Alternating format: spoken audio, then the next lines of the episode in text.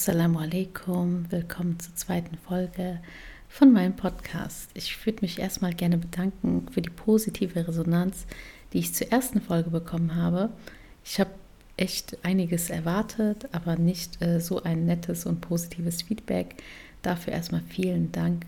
Man ist auch natürlich am Anfang sehr unsicher und ähm, nervös. Das merkt man wahrscheinlich an der Art, wie ich rede oder welche Wörter ich benutze. Deswegen ähm, bin ich sehr dankbar für die Resonanz, die ich bekommen habe. Genau, wir setzen direkt an dem letzten Punkt an oder an der letzten Story und machen weiter. Ich hatte in der Folge, in der ersten Folge, die ihr euch gerne anhören könnt, wenn ihr es noch nicht getan habt, über das Thema Hijab gesprochen, über das Thema Hijab im Sommer hauptsächlich und auch kurz die Story, wie ich dazu gekommen bin, überhaupt diesen Schritt zu gehen.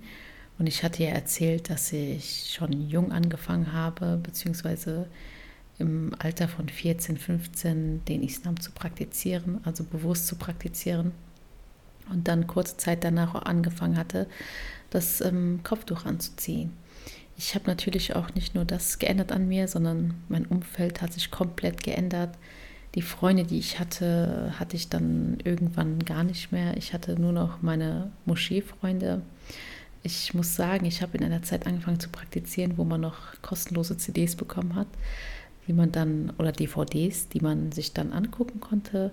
Da waren Videos, es gibt auch kostenlose, kostenlose Bücher, sehr viele, ganz viele Flyer ähm, zu verschiedenen Themen. Also manche Flyer waren auch verstörend. Ich habe noch ein paar mal vor kurzem entdeckt und musste ein bisschen lachen darüber. Aber nun gut. Äh, in der Zeit war es halt noch ganz üblich, äh, in die Moschee zu gehen zu Vorträgen. Es war, ich glaube, die YouTube-Zeit oder die Vorträge auf YouTube haben so in den Jahren begonnen. Das heißt, wir waren halt sehr oft in der Moschee. Ich glaube, es war sogar wöchentlich, in der wir uns getroffen hatten und ähm, ein Mann, ein Prediger, natürlich erwähne ich seinen Namen nicht, Vorträge gehalten hat. Es waren oft sehr emotionale Vorträge und im Anschluss gab es immer so eine Fragerunde, wo man eine Frage stellen konnte. Die Frauen durften die Fragen auf Zettel schreiben, die wurden dann weitergegeben zu den Männern und dann vorgelesen. Und das waren halt diese typischen Fragen, die Frauen haben, von wegen, was darf ich anziehen, was darf ich nicht anziehen, was darf ich machen mit einem Mann oder wie kann ich jemanden kennenlernen.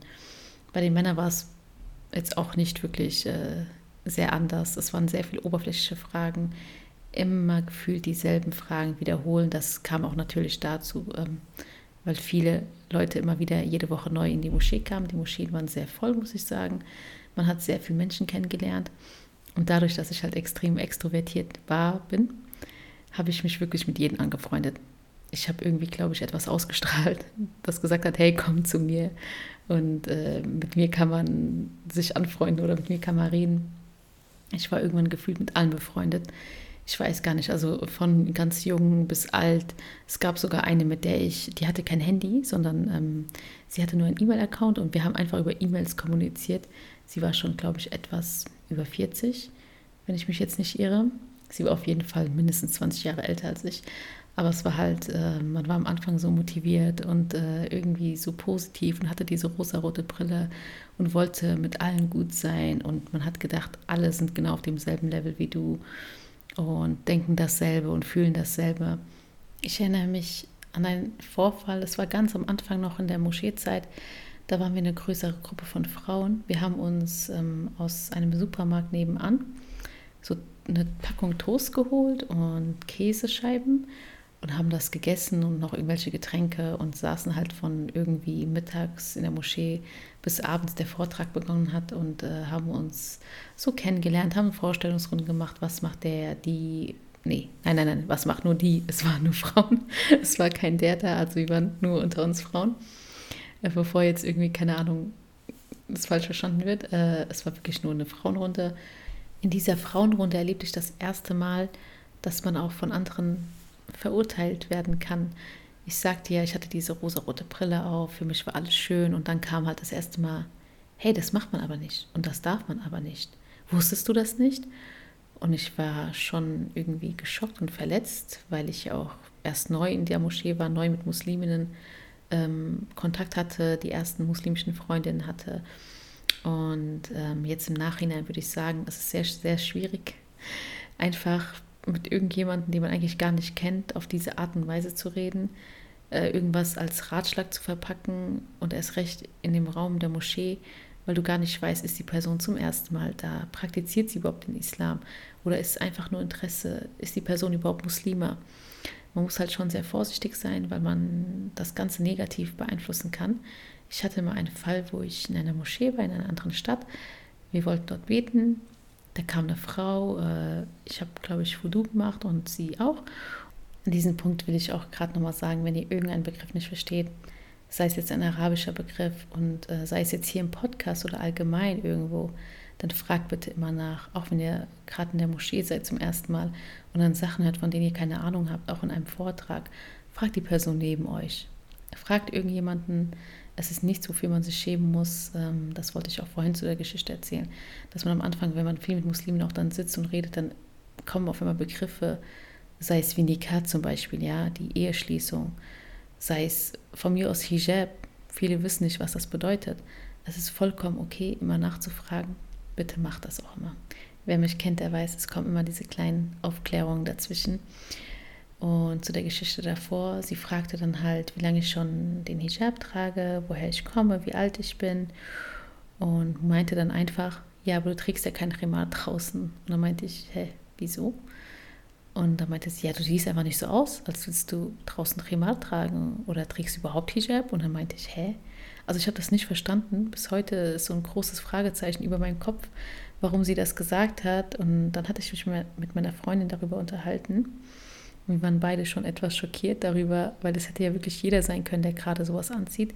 Zum Beispiel jetzt, ähm, seit einem Jahr ungefähr, habe ich das Gefühl, dass Rema, Jilbab, also wirklich die Bedeckung, das ist die Bedeckung von Kopf bis, äh, ja, das, das hört sich jetzt gerade dumm an, sondern es ist einfach ein Gewand, meistens von Kopf bis so zur Hüfte und dann zieht man darunter ein Kleid ein, eine Abaya oder einen Rock. Abaya ist auch einfach nur das Kleid, was viele Musliminnen tragen. Ich äh, spreche halt oft so, weil ich natürlich davon ausgehe, dass die Leute, die meinen Podcast hören, schon mal diese Begriffe gehört haben. Aber bitte fragt immer nach, wenn ihr etwas nicht versteht. Ich denke natürlich auch dran, es direkt auf Deutsch zu übersetzen. Und ähm, ja, man weiß ja gar nicht, wer diese Person da gerade vor dir ist.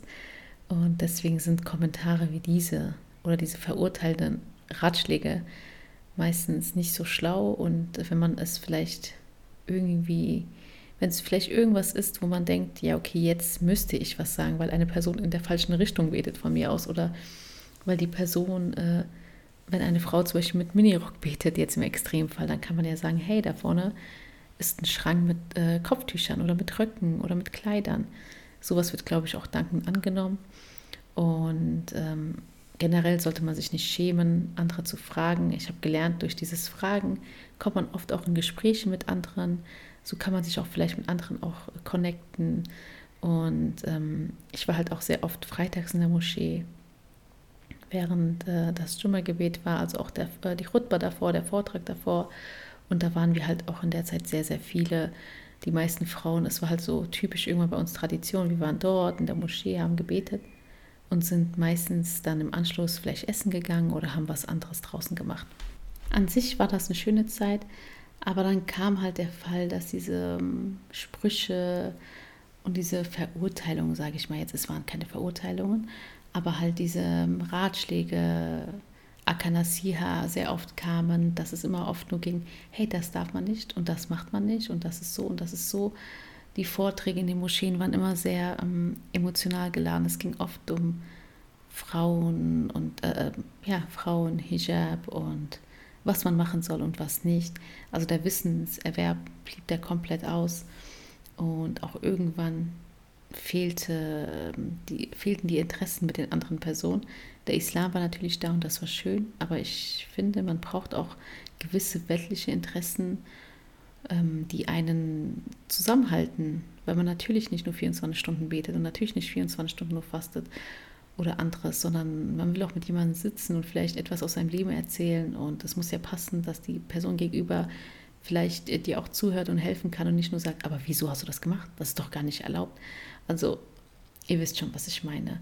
Dadurch, dass ich dann weniger Kontakt zu vielen aus der Moschee hatte oder beziehungsweise mich mehr oder weniger von der Moschee dann auch entfernt habe, ist jetzt nicht mein Glauben weniger geworden, aber ich hatte so ein Down, könnte man sagen.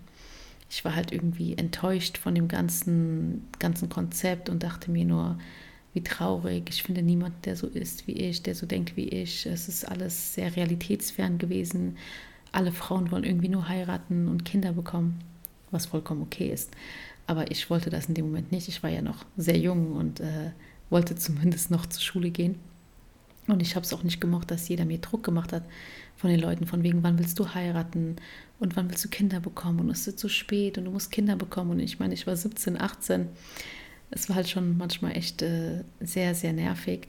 Ich, also manche Frauen haben auch nur darüber geredet, dass wenn sie dann auch verheiratet waren und dann Kinder hatten, kam irgendwann das Thema, ja, mein Mann will eine Zweitfrau. Und dann dachte ich mir, das Ganze geht bei denen weiter. Auch wenn die schon irgendwie einen Endpunkt erreicht haben, geht es jetzt mit einer neuen Frau vielleicht weiter. Äh, es hat mir auch irgendwie leid getan. Äh, viele von den Leuten, die ich auch noch kenne von damals, sind nicht mehr verheiratet. Äh, es war doch nicht so schön, wie alles am Anfang für uns auch schien. Also wir fanden das alles schön, diese Pärchen zu sehen aus den Moscheen, die da zusammen hingegangen sind. Das war einfach äh, süß. Hätte man auch so eine Sheet im Hintergrund gepackt, hätte man echt sehr viele schöne TikTok-Videos machen können. Und ähm, wo waren wir stehen geblieben? Bei dem Punkt, dass ich dann nicht mehr so viel praktiziert habe. Ich habe dann auch gemerkt durch andere, dass immer gefragt wurde, hey, praktiziert sie noch? Was ist mit ihr? Keine Ahnung, sie zieht jetzt Hosen an, äh, sie schminkt sich, sie sieht jetzt so aus, sie ist, also all das hat mich nur noch weiter von dem Ganzen entfernt, an, anstatt mich wieder dem nahe zu bringen. Ich weiß nicht, wie und was genau war, dass ich dann irgendwie ab und zu doch wieder zurückgekehrt bin. Aber ich hatte dann eine Phase, wo ich wieder den Drang hatte, natürlich öfter zur Moschee zu gehen. Ich habe dann einfach nur die Gemeinschaft, die Moschee geändert. Und das hat mir schon echt geholfen. Ich habe andere Freundinnen kennengelernt, mit denen ich natürlich heute noch Kontakt habe, die auch dieselben Interessen wie ich hatten, die im selben Alter waren, die dann auch studiert haben. Es war einfach, ähm, es war wirklich sehr schön und hat mich auch zum Glauben wieder zurückgebracht, hat mir sehr geholfen. Ich will jetzt nicht sagen, dass ich mit diesen Freunden nur gute Momente hatte, nur Momente in der Moschee. Wir hatten, äh, dadurch, dass wir auch viele weltliche Interessen hatten, auch sehr viel eher Mist gemacht, würde ich jetzt im Nachhinein sagen. Also wenn äh, die Freunde oder die Freundin das hört, äh, wird sie schon wissen, was ich meine. Aber es hat mich in dem Sinne viel, viel näher zu meiner Religion gebracht, als die ganzen Jahre davor, die ich echt täglich in der Moschee zum Beispiel war weil es einfach alles irgendwie realistischer war. Es hat gepasst zum Alltag, es hat alles irgendwie mehr Sinn gemacht und war halt nicht mehr nur dieses, ja, du musst diesen, diesen Schritt gehen, damit du gut bist, damit du ähm, Belohnung bekommst und äh, eine vollwertige Muslime bist. Kurzer Disclaimer. Ich will hier gar nicht äh, irgendwie schlecht reden, dass Leute in Anführungszeichen nur heiraten und ähm, Kinder bekommen. Weil erstens die Ehe extrem viel Arbeit ist und es gar nicht einfach ist, eine Ehe zu halten. Und Kindererziehung ist super anstrengend. Also ich äh, habe beides mittlerweile gemacht und ich weiß, wie anstrengend und schwer es ist. Das ist nichts, was ich hier kleinreden möchte. Ich habe nur über meine Sicht geredet als junges Mädchen und dass es mir gefehlt hat, dass es gleichgesinnte Musliminnen gab in meinem Alter, die auch dieselben Interessen wie ich hatten, außerhalb äh, von religiösen Pflichten diese Gemeinschaft oder unsere Gemeinschaft insgesamt ist äh, einfach ein Körper, der, der, der gehört zusammen und wir gehören alle irgendwie zusammen. Und man kann, es kann nicht sein, dass vielleicht, wenn du im Bereich des Knies bist, dass auch mit dem Ellbogen klarkommst. Das musst du nicht. Hauptsache, der Ellbogen erfüllt seine Aufgaben und das Knie erfüllt seine Aufgaben. Äh, und du wirst Leute im Umfeld finden, vom Knie, sei es Oberschenkel oder Unterschenkel. Dieses Beispiel ist irgendwie komisch, aber ihr versteht, was ich meine. Wir sind alle ein Körper und wir gehören zusammen. Und es ist super wichtig, wenn man die Religion praktizieren will, dass man Freunde hat, die auch denselben Weg gehen. Und eine Freundin oder ein Freund reicht. Man braucht nicht 20, 30, 40. Als ich mit so vielen Leuten Kontakt hatte, wurde ich dem niemals gerecht. Ich konnte kein von denen gerecht werden. Ich wurde eingeladen, ich musste absagen. Es gab Feiern, Hochzeit. Ich konnte da nicht mehr hingehen. Es gab manchmal Samstage, wo drei Hochzeiten waren, was wir auch schon darüber geredet haben, dass so viele geheiratet haben. Es war wirklich so. Es war echt super anstrengend und äh, man kann halt wirklich lieber ein guter Freund sein von einer Person, anstatt ein so, so lala Freund von zehn Personen.